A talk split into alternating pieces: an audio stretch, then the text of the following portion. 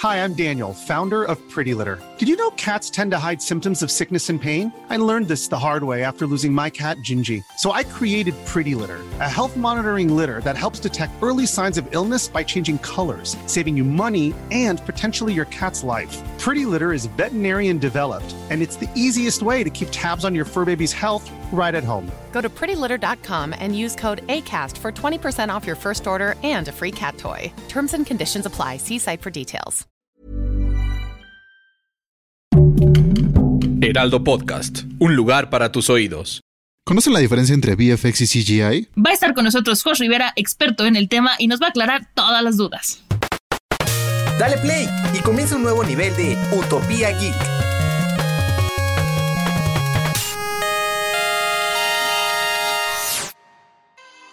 Bienvenidos a otro nivel de Utopía Geek. Aquí, como siempre, estamos con Monse Simó. ¿Cómo estás?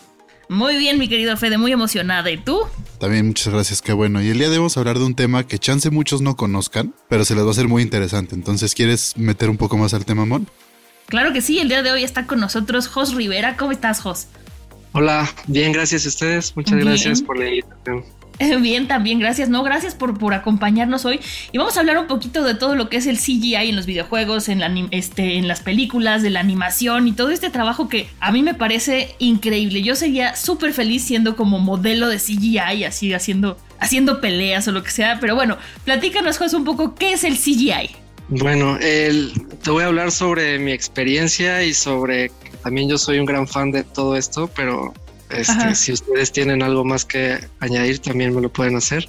El CGI, eh, eh, yéndonos como muy específicos, las siglas son eh, eh, Computer Graphic Imagery o en español sería gráficos creados por computadora. Y pues la definición tiende a ser bastante amplia, pero voy a tratar de ser un poco conciso. Pues la definición eh, viene de tal cual eh, imágenes creadas por computadora, eh, especialmente que se usan para eh, como recursos para películas, para series de televisión, para spots de televisión, para videojuegos, para simulaciones y tal vez las personas no sepan el término, no conocían el término, pero pues lo vemos ya en todas las grandes producciones y en tal cual en todas las en, en todas las producciones ya existe CGI. No no no tenemos que eh, pensar que CGI eh, son las grandes naves, eh, los monstruos, los aliens. Ya existe CGI también en, en una extensión de set. Tú podrías pensar que, que en una calle que están grabando en Nueva York, este, pues lo están grabando en la locación y no, tal vez están grabando las personas en un set con un fondo de una fachada, pero la extensión del set ya es este, eh, creado por computadora.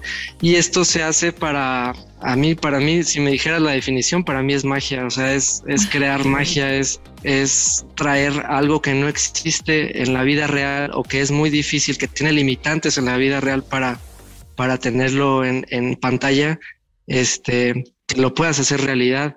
Entonces puedes hacer desde un objeto fantástico hasta un monstruo, un alien, una armadura, un escenario, todo un mundo entero. Y eso me, me recuerda mucho a, una pregunta que le hizo un reportero a Cuarón cuando le- no sé en qué acabó, si era sarcasmo, ¿no? Cuando le dijo cuáles son las limitantes humanas y técnicas para grabar en el espacio. Y, y se me hace fascinante que, que ya ha llegado el CGI a un nivel donde es a veces es, es imposible saber si, si está hecho en, la- en realidad, si existe eso o está hecho por computadora.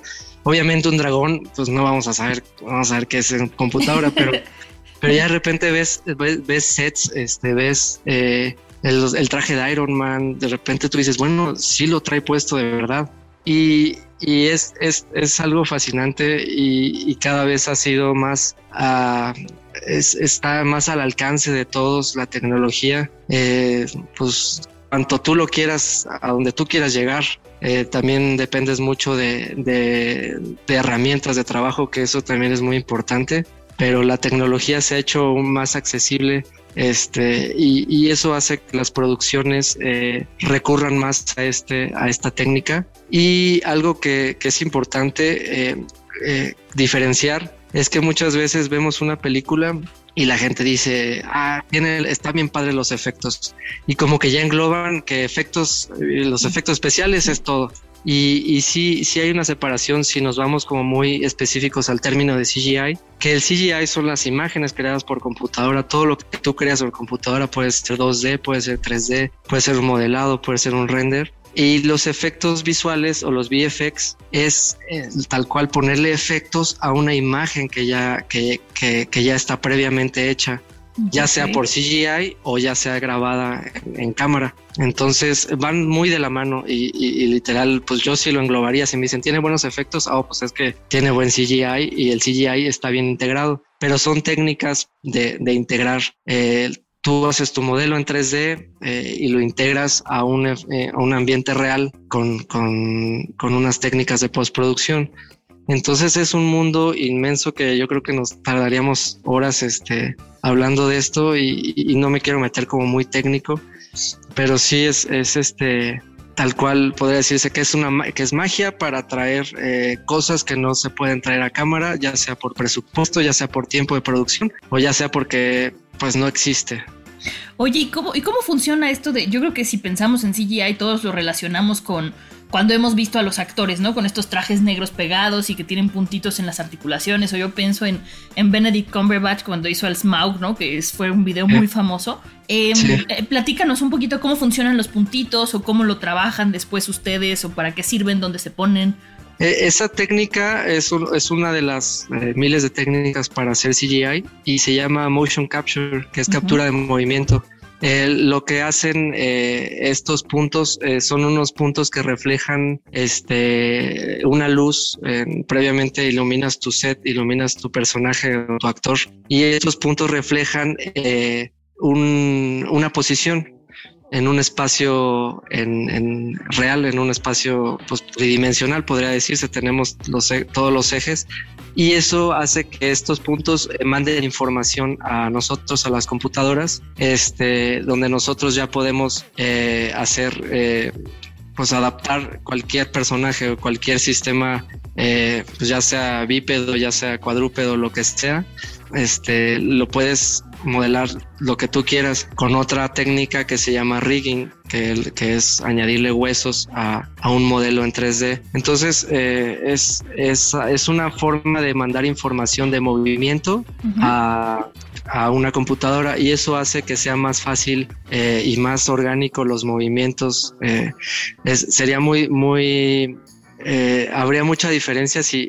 si se anima eh, por completo, por ejemplo, a Gollum este, si, tú, si yo tuviera mi personaje en la computadora y lo fuera moviendo este, con, unos indicadores que, que, te dan los programas, a que tú de verdad tengas un actor en set que, le esté dando vida al personaje. Entonces, eh, pues tal cual es, eh, eh, estas, este tecnología hace que, que ya captures hasta las, las facciones y los, las expresiones de los personajes, pero tal cual manda la información a las computadoras y acá este, se crea la magia de ponerle la cara que tú quieras, el cuerpo que tú quieras, las texturas que tú quieras. Digo, y eso tú, tú crees el experto, corrígeme si estoy en lo incorrecto, pero solamente te ayuda a la hora de sacar la animación, ¿no? Todavía tienes que hacer encima todo el diseño del personaje, poner todas las luces, hacer todo el, o sea, la compilación de imágenes y todo, ¿no? ¿Qué tanto te quita trabajo ya tener como el, movimiento y solamente animar lo demás?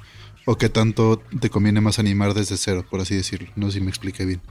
Sí, sí, animar desde cero eh, muchas veces se hace. Yo creo que ahí es depende totalmente del tiempo, del presupuesto y, todo eso. El presupuesto. Pero ya eh, tener el, motion capture es, sí es una súper, súper, súper ayuda. Yo sí pensaría que el, que la, que el motion capture es, es muy bueno para sacar animaciones que se vean orgánicas, pero también cuando animamos desde cero tenemos más como más este, eh, ¿cómo se, dice, se podrá decir? Tenemos un campo extensísimo de hacer lo que quisiéramos, porque en motion capture, pues tú tienes que tener a Andy Serkis ahí caminando y haciéndolo, güey. Pero Andy Serkis no puede volar o no puede saltar tres metros o no puede escalar una pared como Spider-Man. no? Yo lo he visto, yo lo he visto hacerlo. ¿Y, qué tanto tienes que, qué tanto tienes que retocar la animación del motion capture o qué tan real queda? No, sí, digo, ya cada vez la, tecnología eh, te, da mucho más limpia la, animación, pero siempre, siempre se tiene que retocar. Siempre pasa también por un, por un proceso de limpiado de, de los movimientos. Y aquí en México, ¿qué tantos estudios hay o qué tan fácil es encontrar un estudio para hacer motion capture y después vestirlo y todo, ¿no? Porque yo sé, o sea, vi tu portafolio, has hecho cosas increíbles, pero ¿qué tan fácil es aquí? Bueno, eh, no tengo yo así que digas el... El dato duro, no te preocupes. Ajá, el conocimiento extenso. Sé que ya hay más de 100 estudios, más en agencias pero no, no, no tengo eh, el dato preciso de, de las, los que hagan motion capture. Lo que sí sé es que es una industria que está creciendo bastante. Todavía está en pañales en muchos aspectos, necesita como mucho, mucho apoyo. Eh, también lo que mucho conocimiento también del tema porque siento que bueno en mi experiencia yo yo he trabajado en alguna película pero nunca me ha tocado con motion capture. Me ha tocado trabajar en películas donde hacemos, no sé, un helicóptero en CGI, eh, lo modelamos en 3D, las texturas lo iluminamos y lo integramos en, una toma real. Pero así que, que yo sepa a dónde ir a, hacer motion capture, no, no tengo el dato, pero sé que, que los hay y que cada vez la, la, industria está creciendo más, aunque también por falta de esto de apoyos, presupuestos y de conocimiento del tema, hay mucha fuga de talentos. Este, hay, bastantes mexicanos que están trabajando en producciones de Hollywood, pero que desafortunadamente tienen que irse a trabajar a Estados Unidos o a Canadá o a Francia, porque aquí pues realmente no es un recurso que se use, que se use mucho. Este, no vemos muchas películas eh, mexicanas que, tengan criaturas o que tengan naves o que tengan, se usa más como para eh, más películas, puede ser hasta de comedia o de drama, al, no poder viajar a todo el set a un lugar, pues eh, lo grabas en, pantalla verde y, creas el escenario en, 3D y lo integras. Pero sí, eso, esa tecnología yo creo que ya eh, la, mandarían maquilar a Estados Unidos o, no sé, Australia, donde está el estudio que hizo todo lo de lo del Señor de los Anillos. Pero sí, falta bastante apoyo y falta bastante conocimiento. Muchas veces que yo en mi experiencia trabajé con, con publicidad, que era como lo que más se movía, lo que más trabajo había. Los clientes siempre eran como, oye, quiero que tengas este, esta camioneta, este, pero que se vea como una camioneta de cristal, pero lo queremos para mañana. Y no, realmente es este, pues saber que esto toma su tiempo y que son cosas que no son como en un clic. Es un proceso este técnico y artístico bastante minucioso. pero, también el el indicador es, está padre que cada vez hay más escuelas que, que enseñan animación, que enseñan modelado, que enseñan en videojuegos, que no toqué la parte de videojuegos porque no es como mi tema experto, pero sé que también es un poco eh, por otro lado porque eh, en, videojuegos necesitas tener eh, gráficos en tiempo real. Y, y, ese es otro tema que, que, es este mucho para otro capítulo. Ya, ya invitarán a ustedes a un experto y yo los escucho. y justo lo que dijiste que creen que es como de picar un botón y que ya salga la imagen would you like to look five years younger? In a clinical study, people that had volume added with Juvederm Voluma XC in the cheeks perceived themselves as looking five years younger at six months after treatment. Look younger, feel like you. Add volume for lift and contour in the cheeks with Juvederm Voluma XC. Reverse signs of aging by adding volume to smooth laugh lines with Juvederm Volure XC.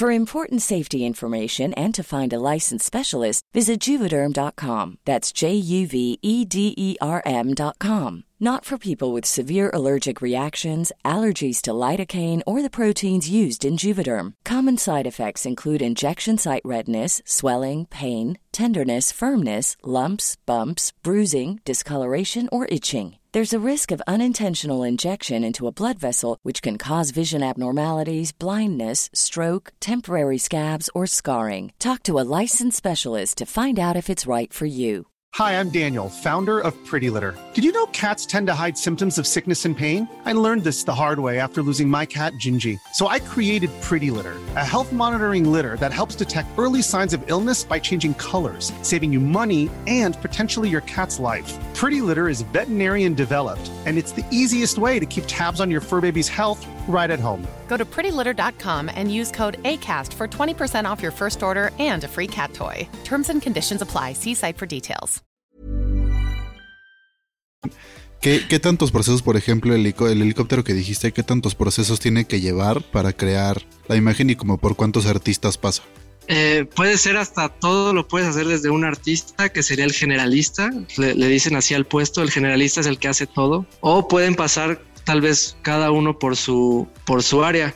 Por ejemplo, acá sería desde la parte de preproducción, que, en el storyboard el, el director o, el productor o quien sea te dice, voy a querer un helicóptero. Este, en la parte de, arte, ya en el departamento de arte o de concept, eh, de arte conceptual, sacan todas las referencias, se junta con el director o con los creativos. Oye, el, el helicóptero que queremos es así, es de este estilo, de este año, en estos colores y más o menos así. Entonces el departamento de arte conceptual boceta, eh, hace todo el concepto del o, la, o saca todas las referencias que necesita ahora el modelador De- del arte conceptual pasa al modelador. Es- también podrían ser una, dos personas, tres, las personas que sean, pues una persona que se dedique nada más a hacer las hélices, pero yo te podría decir que una persona ya en este momento, una persona lo hace, una persona que hace el modelo y ya pasaría a la parte de las texturas, que también es, las texturas es tal cual como pintar, pero es en 3D. Ya hay infinidad de, de, de- de técnicas de texturizar algo este, y de ahí se pasa a la parte de iluminación. La parte de iluminación es cuando tú, no sé si tú has escuchado el término render. Ujú. Sí. Cuando hacen los renders es, es darle como eh, conforme a las texturas y la iluminación, le das el realismo o, el, o la técnica que tú quieres, bueno, el look que tú quieres darle, ya sea como muy cartoon o muy realista. Ya la parte de las texturas y la iluminación te lo va a dar y después de ahí ya pasa al, al departamento de efectos visuales o a la, a la postproducción, que es los que ya toman, si es una escena que grabaron en, en un este en un set, este te pasan todo el material, el footage, y ya nosotros lo integramos. Hacemos que la iluminación coincida, que, que se vea bien integrado, que no se vea una cosa, porque se nota mucho cuando, cuando algo eh, no está, no es real y no está bien integrado. Entonces todos los procesos llevan su, su grado de importancia, pero desde ahorita lo padre es que la tecnología ya te permite que desde una persona pueda hacer todo en- eh, con una computadora. Claro. Pero sí, y, y la tecnología va avanzando a pasos agigantados. Ahorita ya vemos, en, en, por ejemplo, la serie del Mandalorian, ya vemos que ya no usan pantalla verde, ya están con una...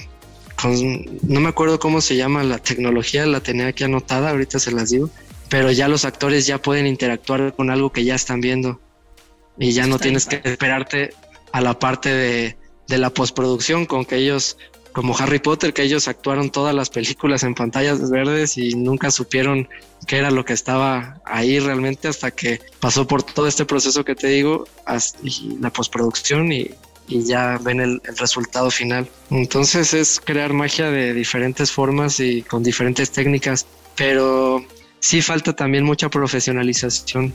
Ahorita tienes al alcance la, el, ¿cómo se llama? Como toda la información en YouTube y si tú en YouTube le pones cómo crear un cohete en 3D, ahí te van a salir 100, 100 tutoriales o más de cómo hacerlo. Pero Oye.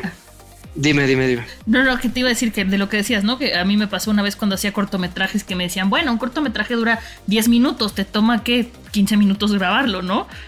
Y ya así de, no, tienes problemas. Y de lo que decías ahorita, tengo una pregunta, a ver si tú sabes justo del Mandalorian. Eh, escuché por ahí que ves que las tomas de pronto son muy lentas en los paisajes y dicen Sí. que tiene que ver con que tenía que eh, renderizarse la imagen para que se viera en 4K y entonces no podía hacerse el paneo más rápido porque si Sí. se hacía más rápido se perdía todo ese detalle, ¿cierto? Sí, de hecho ya, ya, ya tengo aquí la, se llama Stagecraft. Stagecraft, el- el- la, tec- la tecnología, pero sí, o sea, es un gran avance, es, es, un, es una este, tecnología impresionante, pero justo tiene también sus limitantes, que es esto, que, que como está renderizado en tiempo real, pues no puedes hacer como muchas cosas de- porque necesitas procesadores muy, muy, muy potentes. Imagínate si Disney todavía no lo logró desarrollar. Este, pero ¿Qué pues. nos espera a los mortales? Ah, sí, y pero sienta las bases, o sea, James Cameron con Avatar también sentó las bases de muchísima tecnología de, motion capture. Entonces, este sí, eso que tú dices sí es real, es que, que, que, que hacen estas tomas como muy lentas cuando está el actor en set y justo es para eso, para que se pueda es como lo de los videojuegos que, que, necesitas hacer en tiempo real, necesitas tener luces, necesitas tener texturas y todo, procesándose en tiempo real. Entonces reacciona a la cámara. Tú dijeras, bueno, haces un video y ensayas y entonces el, el personaje va a pasar por ahí ya. Pero lo padre es esto, es que, que, la que está interactuando ya en tiempo real con, con los movimientos de cámara y eso es algo es impresionante. Sí, porque aparte, o sea, la, lo, o sea, va siguiendo la cámara para tener los ángulos y todo, no es que nada más sea Exacto. un plano de fondo, sino que sigue los uh -huh. ángulos que sigue la cámara, ¿no? Eso, eso lo sí. logran con un con un engine de videojuegos, ¿no? Algo así había escuchado. Sí, es con Unreal, Unreal, se llama. Ajá. Ajá, exacto, se llama Unreal. Y está cañón. Si, si quisieras hacer como eso en, en como con técnicas de postproducción diferentes,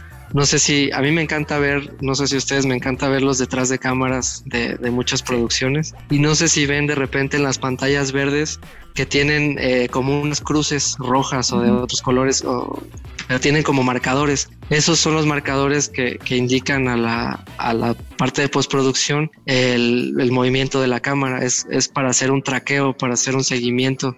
Y lo que hacen en el Mandalorian es que ya desde cámara ya estás haciendo todo eso y eso es, eso es algo que para nosotros que sabemos ya un poco más eh, la parte técnica, te vuela la cabeza porque pues te, te resuelve muchísimas cosas y aparte le añade un grado de, de, realismo y de, y de como interacción con el personaje y los sets muchísimo más grande. Sí, no, y te ahorras horas y horas y horas de rotoscopiar, ¿no? Sí, sí, sí, sí, todo. porque no, no es que solamente ya tengas la pantalla verde y pic, le des un clic y ya se borre todo y le metas lo que quieras, no. Hay veces que tienes que rotoscopiar a mano muchas cosas y, y, también depende de cómo esté grabado. A mí me ha tocado trabajar con cosas que, pues sí, pusieron una pantalla verde y se agradece, pero no pusieron los marcadores de traqueo o no pusieron buena iluminación. Eh, o se ponen algo verde literal en la, en la ¿no? ropa y se perfora, entonces tienes que rotoscopiar a mano esas cosas. Este es, es, es algo bien padre. Sí, aparte es cuadro por cuadro, ¿no? Sí, el rotoscopio sí, o sea... Es tiempo, es, mucho tiempo y trabajo. Sí, es, es, poner Utopía Geek, ponerte a rotoscopiar y... Perfecto, pues muchísimas gracias, Jos. La verdad es que nos abriste un panorama muy grande de la, diferen la diferencia entre CGI perdón, VFX y todas las cosas que se hacen, que la verdad es que es impresionante lo que se logran y yo aplaudo muchísimo el trabajo de la gente como tú que se anima a hacerlo, que tiene la paciencia y que además viene y nos lo explica con lujo de detalle. Yo ya sí me abriste un, un, un archivo nuevo en el cerebro de cómo funciona todo esto.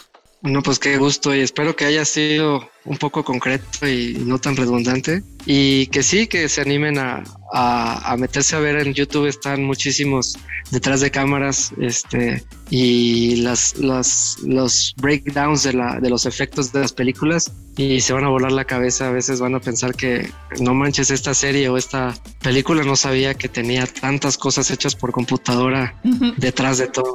Y, y sí, este, nos hace apreciar y valorar un poco más todo lo que vemos en, en streaming y en cines.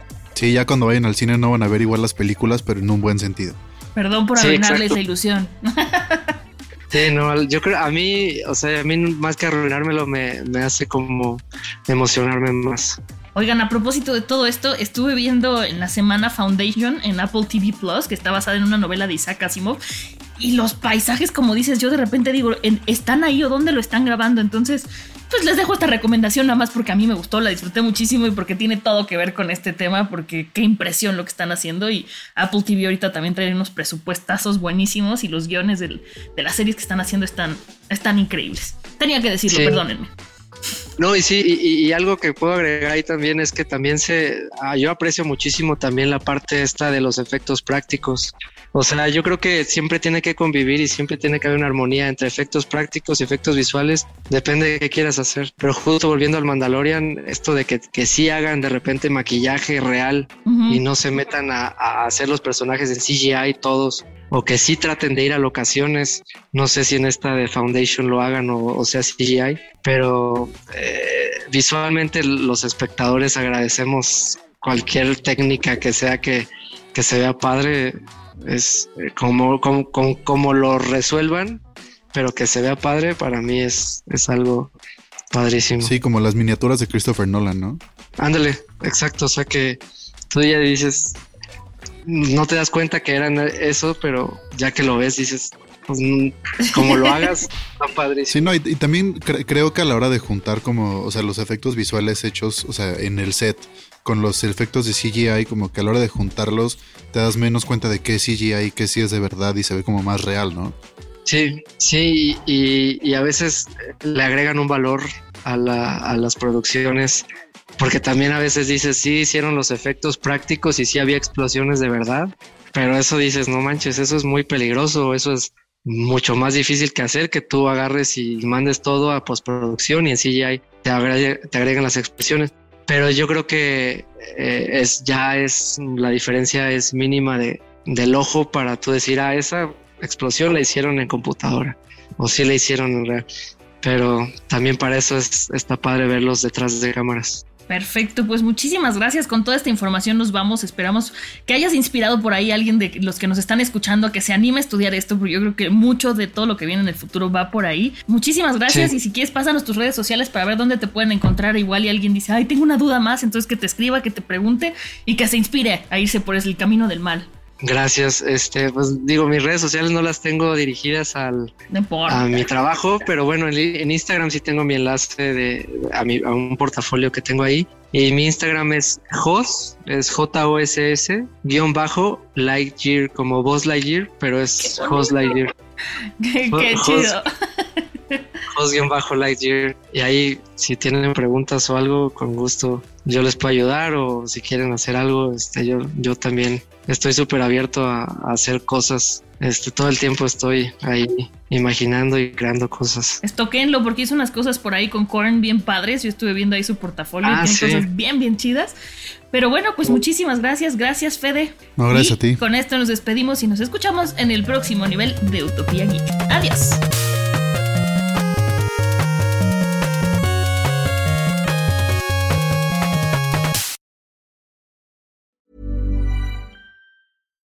Hi, I'm Daniel, founder of Pretty Litter. Cats and cat owners deserve better than any old fashioned litter. That's why I teamed up with scientists and veterinarians to create Pretty Litter. Its innovative crystal formula has superior odor control and weighs up to 80% less than clay litter. Pretty Litter even monitors health by changing colors to help detect early signs of potential illness. It's the world's smartest kitty litter. Go to prettylitter.com and use code ACAST for 20% off your first order and a free cat toy. Terms and conditions apply. See site for details.